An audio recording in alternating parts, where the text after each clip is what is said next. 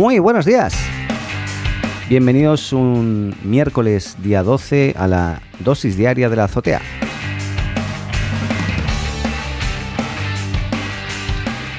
Como ya saben, soy Daniel Atic eh, y si no lo saben, pues ya lo saben. Eh, y, nada, vamos a estar hablando de temas sobre tecnología principalmente.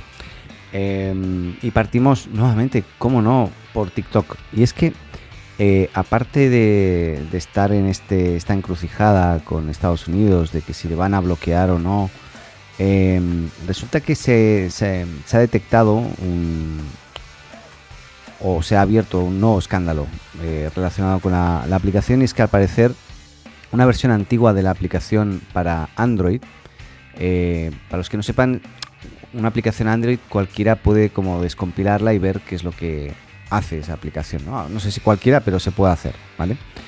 Y, resulta que una, alguien que tenía una versión antigua, eh, pues pudo desguazarla y empezar a ver qué es lo que hacía. Y detectaron que recolectaba direcciones MAC. MAC.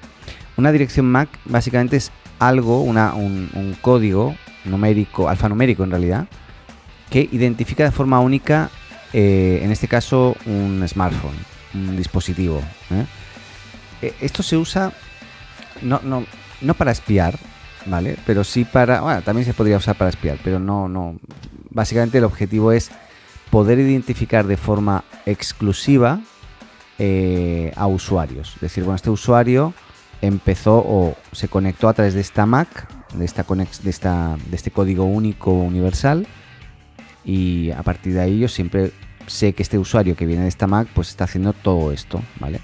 Si ese mismo usuario se inicia sesión en otro dispositivo, pues eh, no es el mismo usuario para, para TikTok, sino es otro, otro dispositivo y a lo mejor el comportamiento puede ser diferente. Yo puedo tener dos teléfonos, en uno tengo un comportamiento y en otro tengo otro comportamiento. Podría ser. Pero bueno, básicamente se, se usa, eh, o las compañías usan esta dirección MAC eh, para sus estudios de mercado y servicios de publicidad, porque permiten identificar mejor a esos usuarios individuales. Pero eh, por su parte, TikTok ha lanzado un comunicado en el que simplemente afirma que la versión actual del app no recoge direcciones MAC y eh, que animan a todos los usuarios a utilizar la versión más moderna de la aplicación, o sea, que se actualicen. Es importante destacar que Google prohibió la práctica de recopilar identificadores personales como la dirección MAC o también el email, que es otro. El email es otro código único, pero en este caso ya de la conexión telefónica. Y eso lo hizo en el 2015, pero en el 2018 se estimaba que al menos 1,4% de las aplicaciones de la, Google Play eh, usaban este, este sistema y lo que hacía en este caso TikTok era encriptar en los paquetes de comunicación justamente esta dirección MAC. O sea, además complicaba el que se viera que efectivamente estaba recopilando información de una Mac. O sea, sabían lo que estaban haciendo. ¿eh? Ahora, insisto, no tiene nada que ver por, bajo mi punto de vista con espionaje, pero eso lógicamente no le deja muy bien parado, pensando que, eh, bueno, tampoco sabemos si hay otras aplicaciones como Facebook que lo haga o no, no, no sé, no tengo ni idea. Pero bueno, y, y no mucho más sobre TikTok. Había otro tema. Ah, sí, bueno, sí. Y terminamos de hablar de TikTok hoy. Y es que eh, el gobierno de Estados Unidos ahora dice que está pensando que cuando venza el plazo, si no es comprada TikTok como pensaban y tal, el objetivo no va a ser bloquear TikTok en Estados Unidos. No, es que las App Store de, la- de los fabricantes eh, de, software, que son principalmente Google con Android y, y iOS con la App Store, que no puedan eh, distribuir la aplicación. O sea, prohibir a estas empresas que son norteamericanas a que TikTok se pueda distribuir a través de sus eh, plataformas de... Lo que eso ya directamente mataría totalmente la aplicación.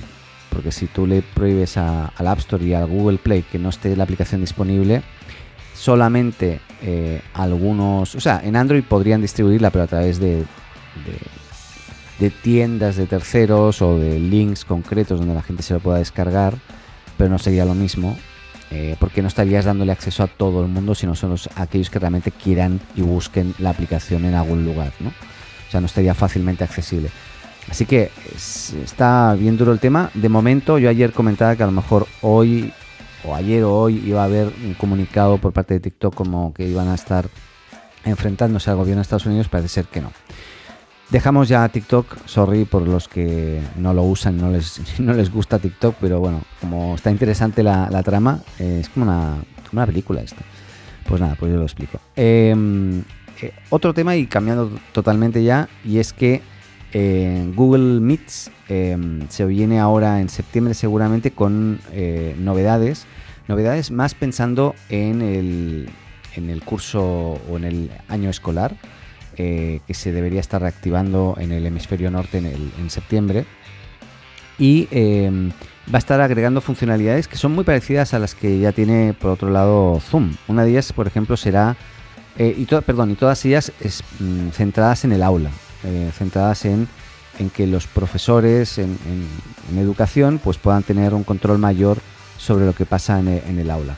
entre otras novedades llegarán a, Google Meet Em, un, mayor control o un gestor del control para moderar las clases de manera, de manera más efectiva. De esta forma los docentes podrán asegurarse que las sesiones se desarrollan acorde a lo que ellos eh, esperan y dictan.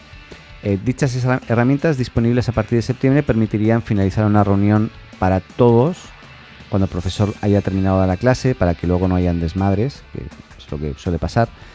Deshabilitar el chat, por ejemplo, eh, aceptar o denegar masivamente solicitudes de unión, rechazarlas automáticamente si alguien ha sido expulsado previamente dos veces, entre otras. Estas son algunas de las funcionalidades que tendrían a nivel de control del aula.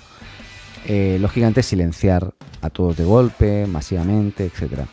Eh, Google Meet también estrenará, estrenará una nueva plantilla que permite ver 49 participantes al mismo tiempo. Es curioso lo de 49, ¿no? No, no 50, no entiendo ahí. No, no, me, no me cuadra porque 49. Pero, y eso lógicamente es muy al estilo Zoom. ¿eh? Hoy tiene un diseño nuevo que no permite hacer eso.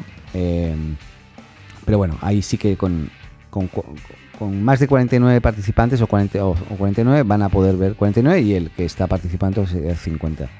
Pero bueno, en octubre también integrarán fondos interactivos Perdón, cosa que es muy, muy usada en Zoom, ¿no?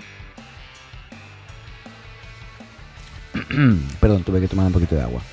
Ya, em, así que nada, eh, eso ya será más de cada octubre, estos fondos interactivos, y eh, también seguimiento de asistencia, eh, sesiones paralelas. Esto es muy útil eh, como para, por ejemplo hacer ejercicios por grupos. Es decir, bueno, ahora vamos a generar varias sesiones paralelas y estas personas van a esta sesión, estas otras a esta sesión y luego volvemos todos a la misma. Y, este flujo que ya tiene Zoom, pues bueno, no lo tenía Google Meet y lo van a estar implementando. Así que bien, lógicamente sigue ahí la, la competencia entre, entre todos. ¿Qué más?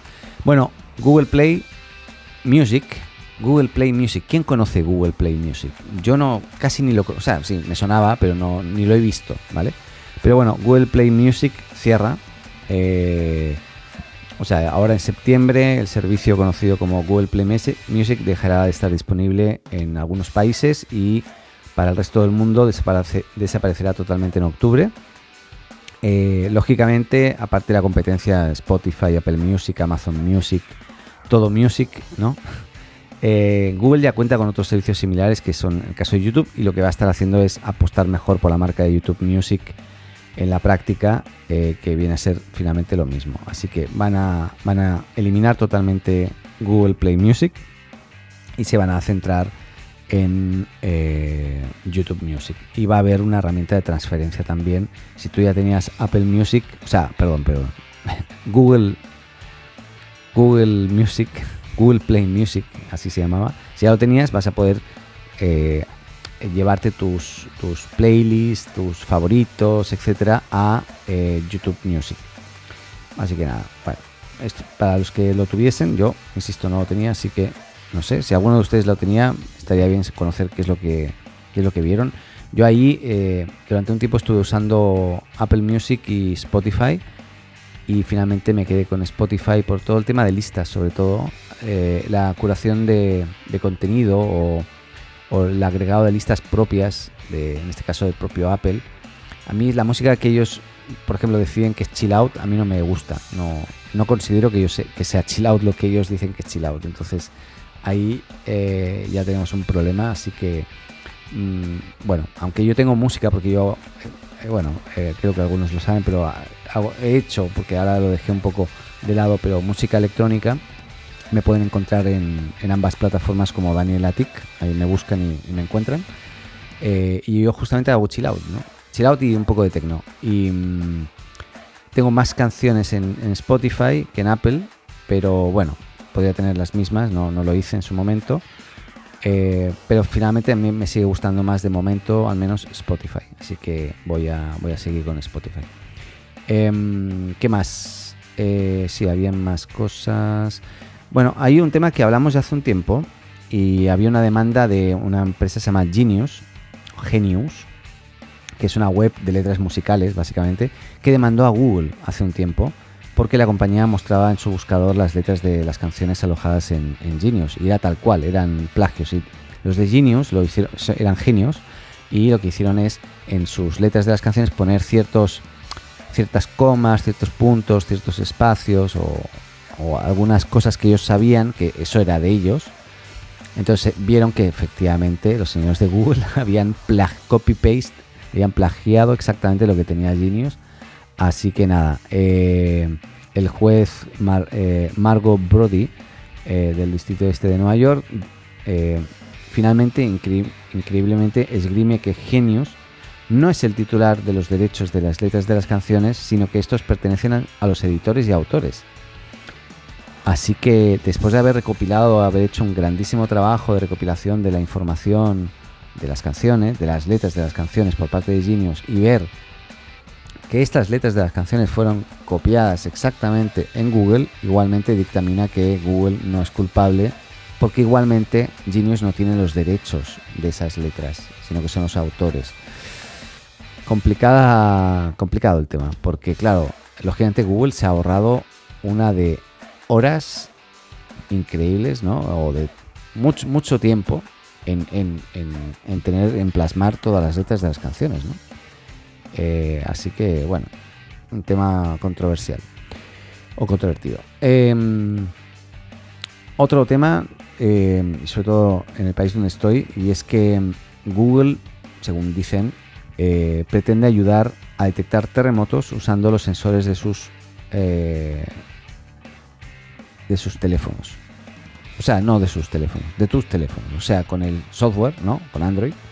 Pues la idea es que ellos eh, tengan una herramienta que detecte las vibraciones o los movimientos y con eso pueda detectar, pues bueno, terremotos usando el acelerómetro lógicamente a través de miles de teléfonos. esto es la idea es que esté en miles de teléfonos y que al estar el teléfono de forma técnicamente estática en un lugar, cuando empieza a detectar un movimiento de una forma concreta, pueda levantar una, alerta, esto se comunique y cuando es comunicado de forma masiva en una zona, pues bueno, pues el sistema va a poder interpretar con inteligencia artificial, me imagino, y machine learning, eh, por lo que estaba viendo, las ondas sísmicas que se llaman P y S, que es un tipo de onda sísmica que, eh, que bueno, eh, sería como hacer que el Android funcionase como un pequeño sismógrafo, ¿vale?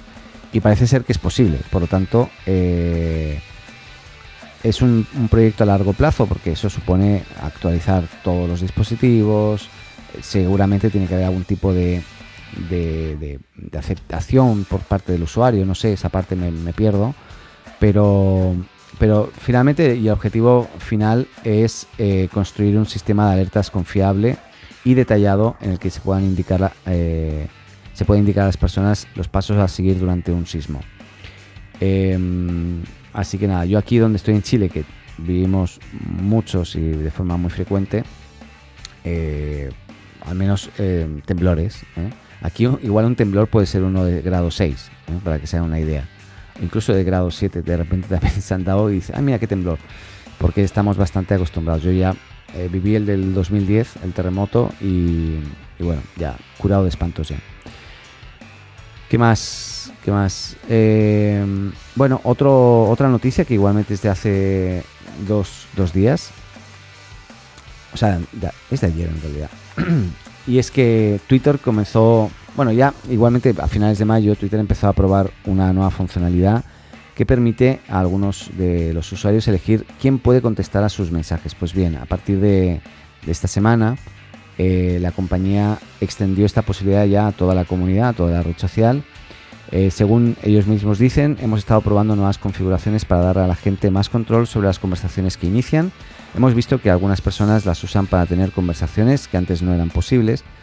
Por ello, a partir de hoy, todo el mundo podrá usar estas configuraciones para que las respuestas no deseadas o no interfieran en las conversaciones significativas. Eh, por lo tanto, a partir de ahora Twitter dará a elegir entre tres opciones antes de publicar un tweet que puedan eh, responder cualquier usuario en la red. Solo, eh, o sea, las, tres opciones son que pueda, que pueda responder cualquier usuario en la red al tweet, o sea, que cualquiera pueda responder, que mm, lo acabo de perder. Aquí está. No. Ah, sí. Eh, solo las personas a las que sigue, ¿vale? O solo quienes eh, aparecen mencionados.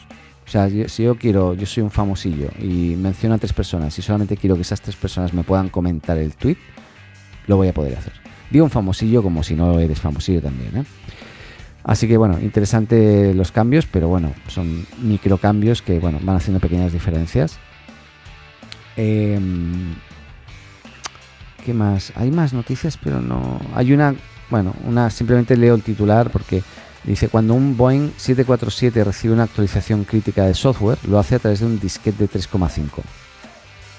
A ese nivel. O sea, usan disquetes antiguos para actualizar el software que tiene la máquina. Nada de chips, o sea, tarjetas SSD o, o otro tipo de dispositivos. No, no, no lo hacen a través de un disquete que tiene un sistema operativo, me imagino Windows, no sé, que lee eso, que actualiza el sistema y, que lo mantiene. Me imagino que tiene que haber discos duros dentro también.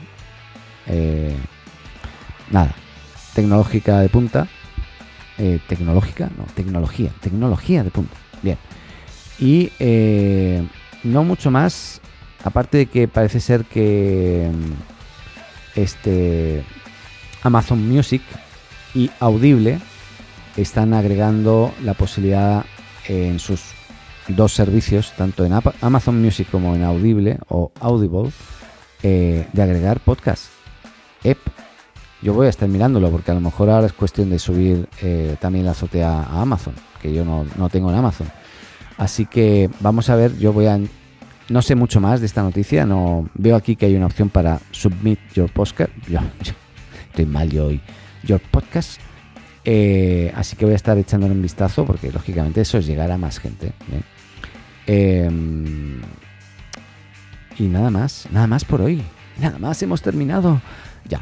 Eh, bueno, pues nada, hoy como decía es miércoles, mañana em, más noticias relacionadas con, relacionadas con tecnología, ciencia y a veces eh, cultura y les dejo con mi vecino Paco, que todavía no veo, pero sé que está aquí abajo.